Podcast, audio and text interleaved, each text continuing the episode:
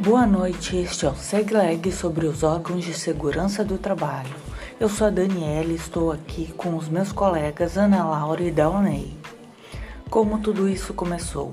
No início da Revolução Industrial, uma série de transformações radicais ocorreram nas empresas e na vida das pessoas. Foi aí que a medicina do trabalho ganhou um novo destaque. No Brasil, estes órgãos regulamentadores, responsáveis pela segurança do trabalho na empresa, surgiram após a criação do Ministério do Trabalho na década de 1930. Afinal, que órgão que deu início a tudo isso? Olá, pessoal. Meu nome é Ana Laura. Bom, tudo teve início com a CIPA, Comissões Internas de Prevenção de Acidentes, que surgiu durante o governo do presidente Getúlio Vargas em 1944. Com ela surgiram as primeiras iniciativas para a implantação da prevenção de acidentes do trabalho e de doenças ocupacionais. Ela é formada pelos próprios trabalhadores e por representantes do empregador, eleitos para ela atuando como voluntários para inspecionar os ambientes de trabalho, os riscos à saúde e à segurança dos trabalhadores. O objetivo aqui é eliminar ou reduzir os riscos. E existem medidas de prevenção? Bom, a CIPA atua na orientação aos trabalhadores de medidas para prevenir acidentes no trabalho através de treinamentos para introduzir uma cultura de segurança no trabalho. É um órgão garantido pela CLT e regulamentado pela NR5. É na NR5 que estarão todas as obrigações legais das eleições da CIPA para a formação da comissão, determinando um número específico de funcionários que deverão fazer parte dessa CIPA. Qual o processo de formação da CIPA? Uh, eu vou trazer agora a localização na NR5 para vocês saberem onde pesquisar os quadros para o processo de formação da CIPA. Bom, isso é importante porque, assim, uh, essas coisas podem mudar, então é interessante vocês saberem onde procurar, tá? Essa formação da CIPA ela se dá através de três fatores: qual é a atividade da empresa, qual é o setor econômico da empresa e quantos funcionários ela possui. Sabendo a atividade da, da empresa, a classificação dela na NR5 você vai encontrar no quadro 3. Depois, quanto ao setor econômico da empresa, estará no quadro 2 da NR5, que é a Classificação Nacional de Atividades Econômicas. E por fim, de acordo com o número de funcionários efetivos e suplentes da empresa, quantos serão necessários na formação da CIPA. Isto se localiza então no quadro 1 da NR5. Bom, para a gente finalizar então a questão da CIPA, eu vou trazer agora umas informações adicionais importantes. Por exemplo, empresa entre 0 a 19 funcionários não é necessário constituir uma CIPA. Entretanto, deverá designar um trabalhador como responsável pelas atribuições e objetivos da CIPA. Logo, empresas com 20 funcionários ou mais devem elaborá-los. Essa comissão que irá se formar deve ser por eleição, que está no quadro 1 também da NR5. Dalney, pode nos falar sobre a NR5 e as suas uh, novas mudanças? Bom, Dani, no dia 8 de outubro de 2021, o Ministério do Trabalho e Previdência publicou atualizações da INR5, ou seja, na norma que regulamenta a CIPA. Sua entrada em vigor está agendada para o dia 13 de janeiro de 2022. Tem por objetivo simplificar, desburocratizar e adequar as jurisprudências da Justiça do Trabalho e das constantes mudanças no ambiente de trabalho, inclusive em decorrência da pandemia do novo coronavírus. Ela passou a prever medidas mais econômicas de prevenção dos acidentes de trabalho, Além do mais, passou a diferenciar as pequenas das grandes empresas para suas medidas. E você sabe dizer qual a alteração que vocês entendem como a principal?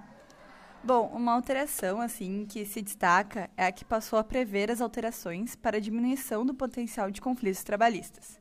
Um exemplo é no que diz respeito à dispensa do empregado eleito para o cargo de direção da CIPA, em contrato por prazo determinado. Anteriormente, tratado apenas por jurisprudência, o término do contrato de trabalho por prazo determinado não caracterizava dispensa arbitrária ou sem justa causa do empregado, eleito para o cargo de direção da CIPA. Dessa forma, não restam mais dúvidas e discussões acerca da lícita dispensa do empregado eleito para o cargo de direção da CIPA, quando se tratar do contrato por prazo determinado. Outra coisa, pessoal, que eu posso destacar é que o novo documento possui um capítulo dedicado à construção civil. A nova RS 5 traz novidades como um processo menos burocrático para a formação da comissão e autorização de reuniões virtuais, inclusive treinamento dos membros em a, a distância, quando o grau de risco da atividade for menor. E, por fim, outra alteração será na redução de bu burocracia no processo eleitoral das CIPAs. Além da CIPA, nós temos outros órgãos voltados à proteção da segurança do trabalhador, que são o Programa de Controle Médico de Saúde Ocupacional, conhecido como PCMSO, e os serviços especializados em segurança e medicina do trabalho, o SESMIT.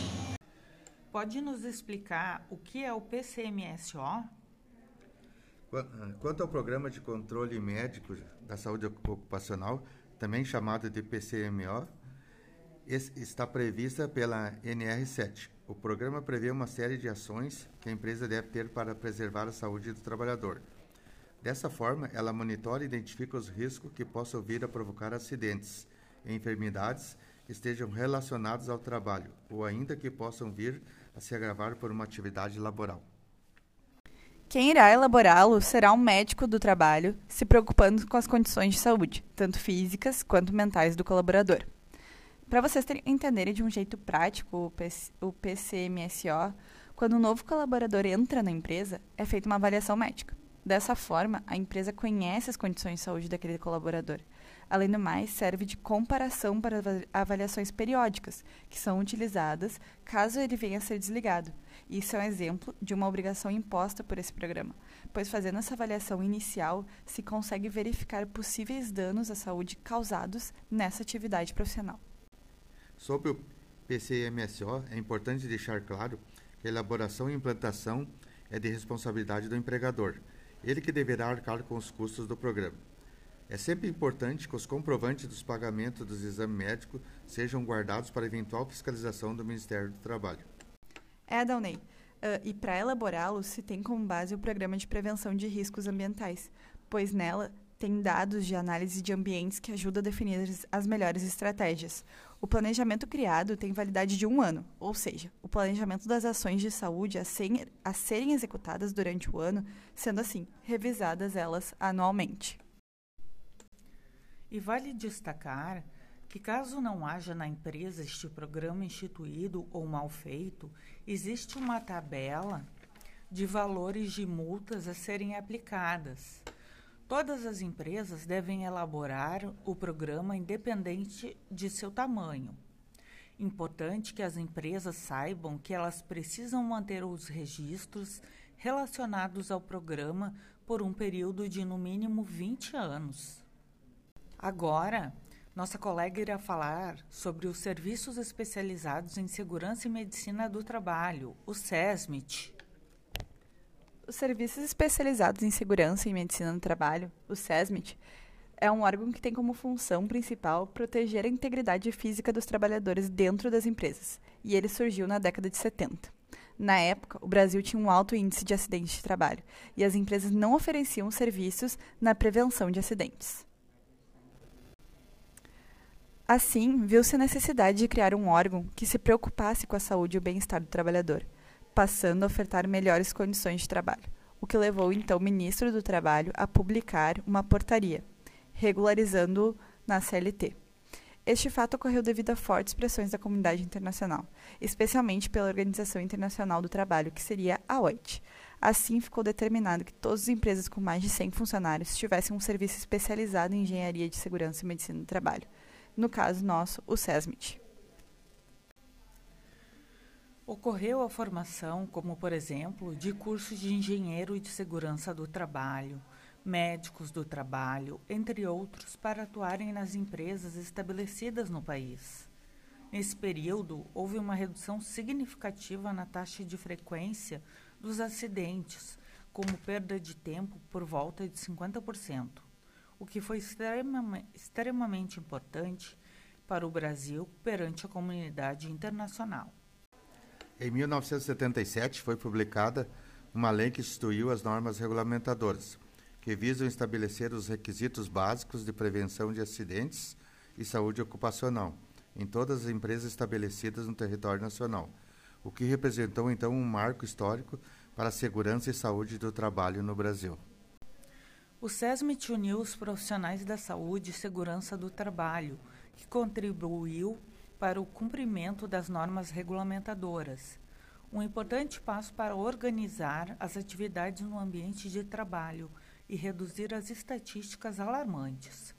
O SESMIT é vinculado à NR4, que faz parte das normas regulamentadoras elaboradas pelo Ministério do Trabalho e Economia. É, Dani, eu acho que assim o principal objetivo nesse caso é proteger o funcionário mesmo em seu local de atuação, promovendo a saúde e integridade física e reduzindo aqueles riscos de acidentes ou até mesmo de doenças ocupacionais. Nesse caso, cada profissional desempenha uma função específica dentro da empresa.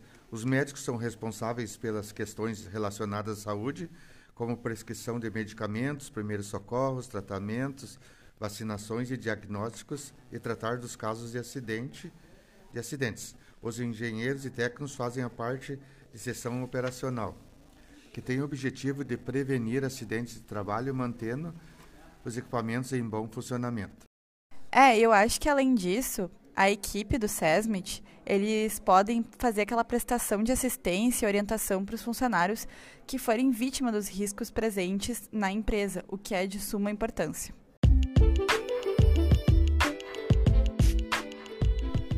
Assim nós encerramos então por aqui o episódio sobre órgãos de segurança do trabalho. Espero que vocês tenham gostado e que a gente possa ter ajudado vocês a entender um pouco mais sobre esse assunto. Continuem ligados no canal SegLeg. Até mais. Até mais.